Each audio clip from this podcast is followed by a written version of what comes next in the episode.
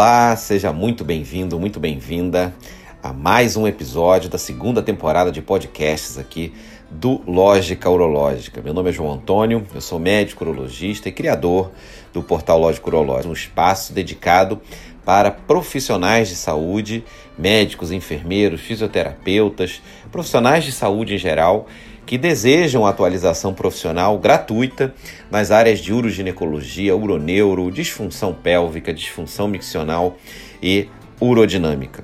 No episódio de hoje, a gente vai discutir as evidências mais atuais baseadas no último consenso de diversas sociedades brasileiras no manejo da cistite aguda e na cistite de repetição na mulher.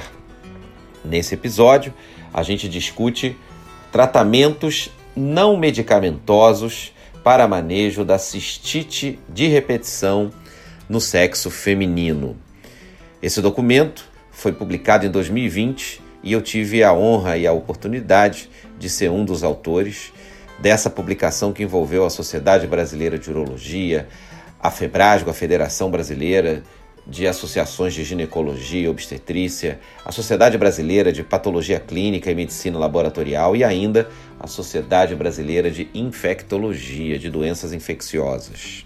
Antes de mais nada, é importante a gente definir o que é uma cistite recorrente, uma cistite de repetição. E hoje, a definição mais atual é a presença de três ou mais infecções urinárias nos últimos 12 meses ou duas ou mais infecções urinárias nos últimos seis meses. É claro que quando a gente fala de infecção urinária, como a gente viu aqui nesse primeiro episódio da segunda temporada de podcasts do Lógico Urológica, a gente não está falando de bacteriúria sintomática, a gente não está falando de exame positivo, culturas positivas sem sintomas urinários. A gente está dizendo episódio, tá falando, a gente está se referindo a episódios de cistite aguda, de sintomas urinários, três ou mais nos últimos 12 meses, dois ou mais nos últimos seis meses. Isso caracteriza, você já está autorizado a classificar então essa paciente como portadora de cistite de repetição. Para a gente ter uma ideia, se 50% das mulheres ao longo da sua vida vão ter pelo menos um episódio de cistite aguda, 25% dessas mulheres vão ter cistite de repetição. Então, das mulheres que desenvolvem cistite, uma em cada quatro acabam evoluindo para um quadro de cistite de repetição. E a causa dessa cistite de repetição acaba sendo a mesma da cistite aguda. Geralmente são bactérias da região perianal que migram pela região perineal, sobem pela uretra e conseguem então, chegando na bexiga, se fixar no urotélio, se fixar na sua parede interna, né, na parede interna da bexiga, gerando inflamação e o quadro de infecção urinária baixa. A diferença em relação à cistite aguda é no tipo de patógeno que causa cistite de repetição. É claro que a Escherichia coli ainda é a bactéria mais comum causadora da cistite de repetição também. Mas, diferentemente da cistite aguda, a gente tem um protagonismo maior de outras espécies de bactéria aparecendo nos exames de urinocultura. Então, Klebsiella, espécies de Staphylococcus costumam ser mais frequentemente associadas à causa de cistite de repetição do que na cistite aguda, onde a grande maioria vai ser mesmo dada pela Escherichia coli. De novo, a Escherichia coli continua sendo a principal causadora da cistite de repetição, mas a gente vê com mais frequência outras bactérias aparecendo nas urinoculturas como causa dos episódios de cistite de repetição. A recomendação para diagnóstico da cistite de repetição, de acordo com esse documento de consenso, assim como também na cistite aguda, é totalmente baseada numa anamnese no exame físico episódios de cistite aguda, com a frequência que a gente já discutiu, um exame físico, especialmente é, envolvendo não só a pesquisa eventualmente de bexigomas, enfim, mas também a pesquisa de vaginoses, né, como a gente já discutiu na, no primeiro episódio, que é um diagnóstico diferencial da cistite aguda. E aqui tem uma diferença. Na propedêutica diagnóstica da cistite de repetição, ao contrário da cistite aguda, a urinocultura é obrigatória. Tanto para comprovar a presença da bactéria na vigência de sintomas e orientar a antibiótico terapia desse episódio agudo, quanto para comprovar que seu tratamento deixou uma urina estéreo, para viabilizar a profilaxia antibiótica que vai se iniciar, ou a profilaxia não medicamentosa, enfim, como a gente vai ver nos próximos episódios aqui, para a gente começar a profilaxia de uma maneira geral dessa cistite de repetição. A gente precisa ter essa urina estéreo. E importante mencionar que a gente não precisa ficar fazendo urinocultura de repetição ao longo da nossa profilaxia da cistite de repetição se a paciente não tem nenhum sintoma. Então, se você tratou um episódio agudo, começou a prevenção, começou a profilaxia e ela está muito bem, obrigado, não tem nenhuma necessidade de ficar fazendo urinocultura seriada. Outra informação importante é que raramente, raramente, a urodinâmica, a cistoscopia, a ressonância, enfim, exames mais elaborados, tomografia, vão acrescentar alguma coisa na investigação diagnóstica da cistite de repetição. A cistoscopia costuma ter alterações em um quarto das mulheres com cistite de repetição, mas são alterações que não acrescentam nada, são inflamações inespecíficas que você observa no exame de cistoscopia.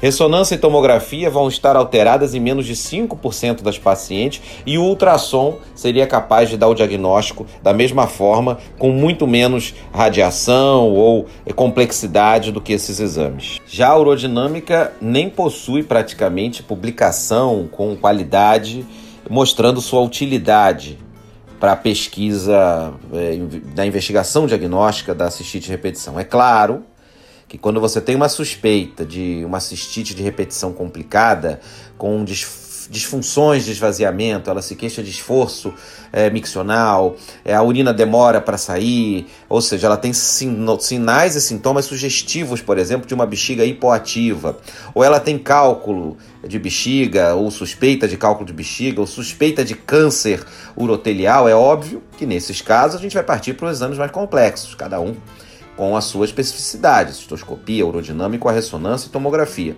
Mas para o diagnóstico é, usual da repetição clássica, que não há nenhum comemorativo de sugestivo de complicação, não há indicação nenhuma da gente utilizar, de acordo com esse documento de consenso, exames mais elaborados. Uma anamnese, um exame físico e uma urinocultura são suficientes. E então a gente chega na discussão dos tratamentos não medicamentosos para cistite de repetição. O que é que a gente pode oferecer para essa paciente baseado nesse documento de consenso, que é baseado em evidências científicas? Então a gente começa discutindo as opções comportamentais.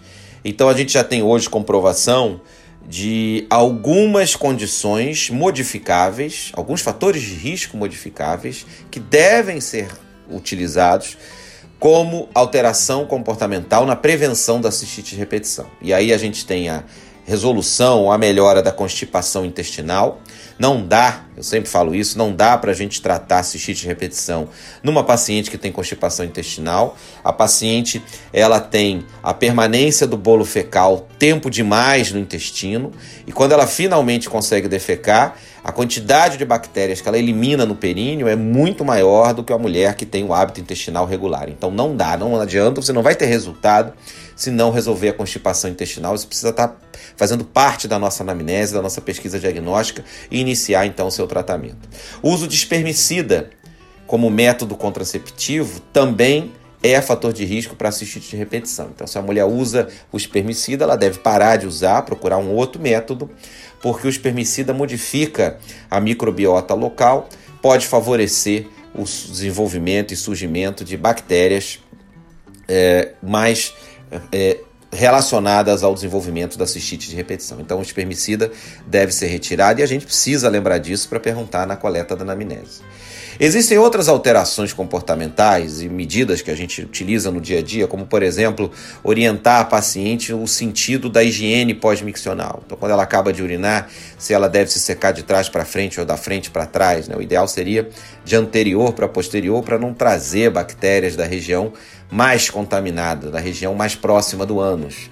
A ingestão hídrica não adiar micção. Quando a gente faz isso, quando a gente consome uma quantidade razoável de líquido, uh, por dia, quando orienta a mulher a fazer isso, quando essa mulher não adia micção, em teoria você mantém essa bexiga sempre sendo lavada. Você não dá tempo dessa bactéria ficar muito tempo na urina e conseguir se fixar no urotélio. Então esse é o racional teórico por trás dessas orientações de beber mais água, não adiar a micção.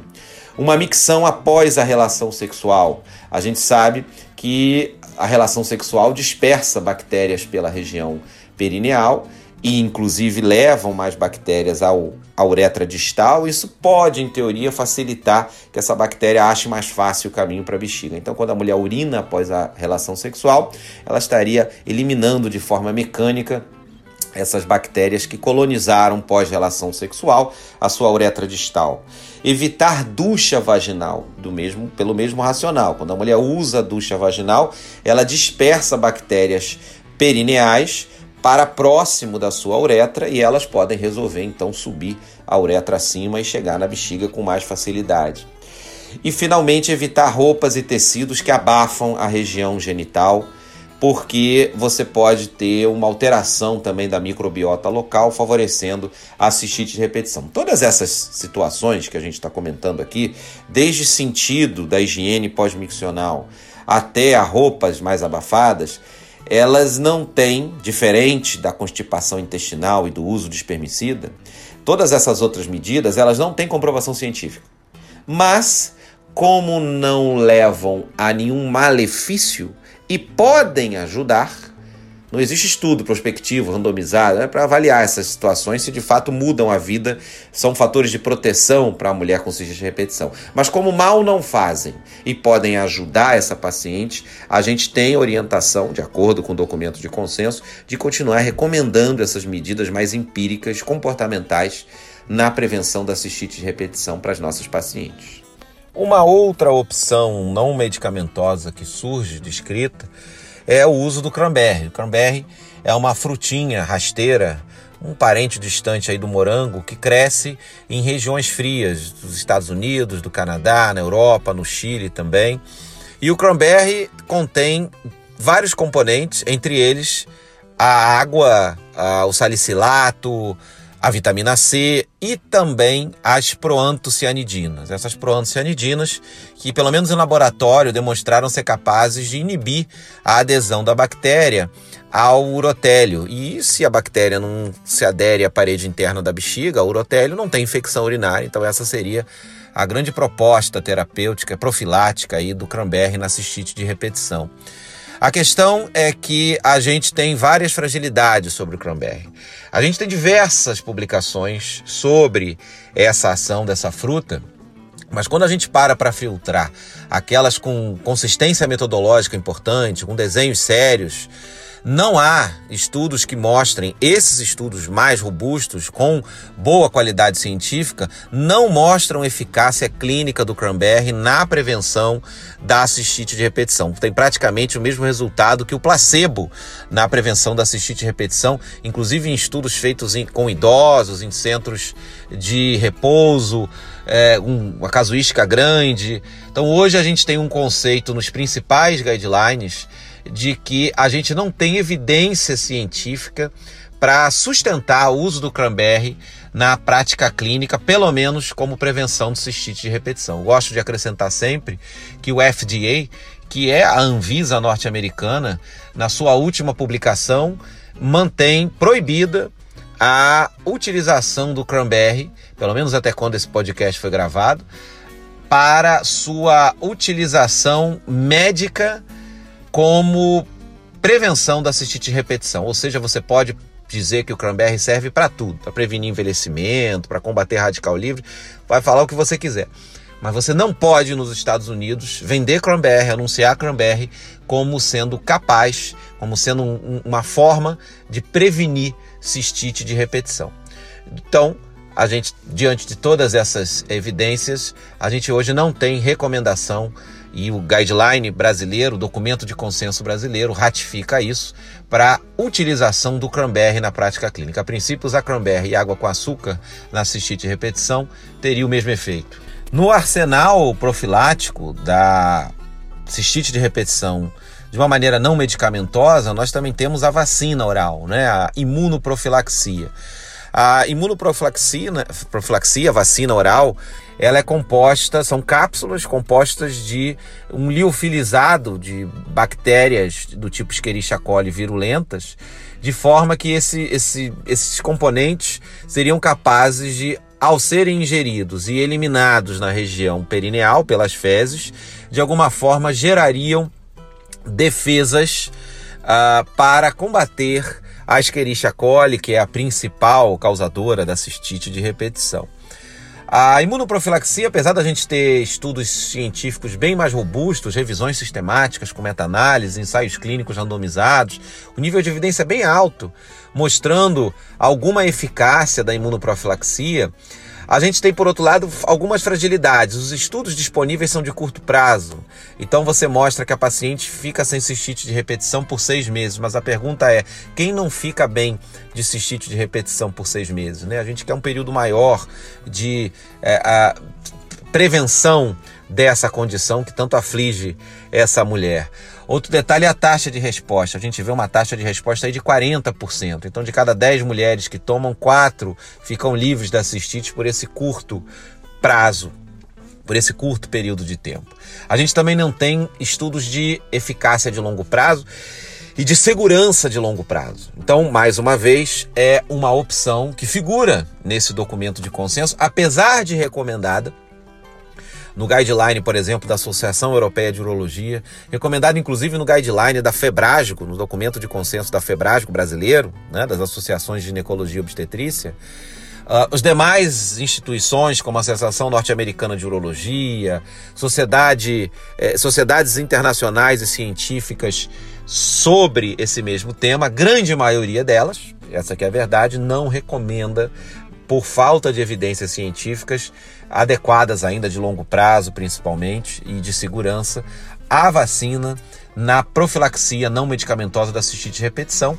E esse e essa recomendação, essa orientação é ratificada também nesse documento de consenso das sociedades, que envolve inclusive a própria Febrasgo nesse documento de consenso, e nesse documento a gente tem a, a recomendação para não utilização, não, não podemos prometer para o paciente, a gente não deve utilizar a imunoprofilaxia é, com a promessa de que essa paciente vai ficar livre da cistite de repetição. Não é que seja proibido utilizar, mas não há uma sustentação para sua utilização ampla na prática clínica. Existem outras linhas de tratamento que são consideradas mais eficazes, com mais evidências, e primeira linha de tratamento da cistite de repetição, que a gente vai ver mais adiante.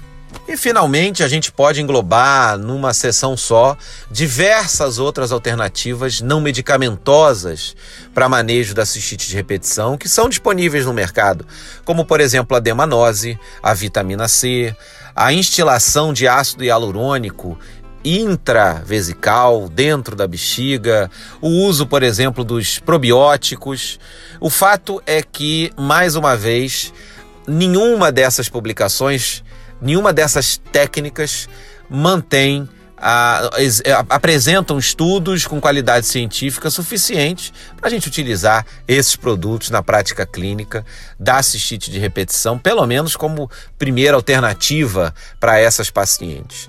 Ah, basicamente, esses produtos atuam ou evitando a adesão das bactérias na, no, na bexiga internamente, ou ainda acidificando a urina, ou paralisando de alguma forma a ação das bactérias, ou ainda recompondo a parede interna da bexiga, eventualmente lesada por uma cistite aguda, como é o caso do ácido hialurônico intravesical. Existe ainda nesse cenário de alternativas a fisioterapia do assoalho pélvico, a reabilitação do assoalho pélvico, com uma tentativa de você relaxar essa musculatura do assoalho pélvico em pacientes que apresentam alguma disfunção de relaxamento desse assoalho pélvico e da musculatura perineal, comprometendo então o esvaziamento adequado da bexiga. Nessa condição, e aí a gente já está falando de uma cistite de repetição com um fator complicador, que é uma obstrução, por exemplo, infravesical, uma obstrução urinária, por um assoalho pélvico hipertônico, hiperativo, um assoalho pélvico que contrai na hora de relaxar, uma musculatura perineal que não relaxa na hora da micção, Nesse caso, a gente está diante de uma, uma cistite de repetição com um fator complicador, e aí sim, claro, para essa, essa ação muscular, a fisioterapia do assoalho pélvico, a reabilitação do assoalho pélvico poderia, claro, ser associada com técnicas aí de relaxamento. Mas fora essa situação, a gente também não tem hoje estudos com é, consistência ideal para recomendar essa reabilitação do assoalho pélvico também como alternativa de primeira linha ou de segunda linha para a profilaxia da cistite de repetição. Muito bem, espero que esse episódio também tenha sido esclarecedor para você que está me ouvindo aí. Agradeço desde já pelo seu tempo, pela sua paciência, por estar tá ouvindo o nosso podcast. Convido você, inclusive, a vivenciar, antes de encerrar, a experiência completa do Lógico Urológica. Se você está só no Spotify, seguindo a gente, acompanhando a gente, eu agradeço, mas tem muito mais coisa para você acompanhar. A gente está também no Instagram, no arroba Lógica Urológica, no Facebook, no YouTube, você digita lá no YouTube Lógica Urológica e você vai ter em cada uma dessas plataformas de mídia social informações diferentes para a sua atualização profissional, de forma atual, com a melhor evidência e, melhor ainda, gratuitamente. Convido você também a participar dos grupos de WhatsApp do Lógico Urológica. Temos grupos de médicos, fisioterapeutas, enfermeiros. Hoje já são mais de 3.500 profissionais de saúde participando dos grupos de WhatsApp do Lógico Urológica. Então, se você tem interesse de participar, eu convido você. Basta você me chamar pelo direct no Instagram. Vai lá no arroba Lógico Urológica no Instagram, me chama, João, quero participar do grupo que eu vou poder te adicionar. Tá bom? Muito obrigado mais uma vez. Vejo você no próximo episódio dessa segunda temporada. Um grande abraço.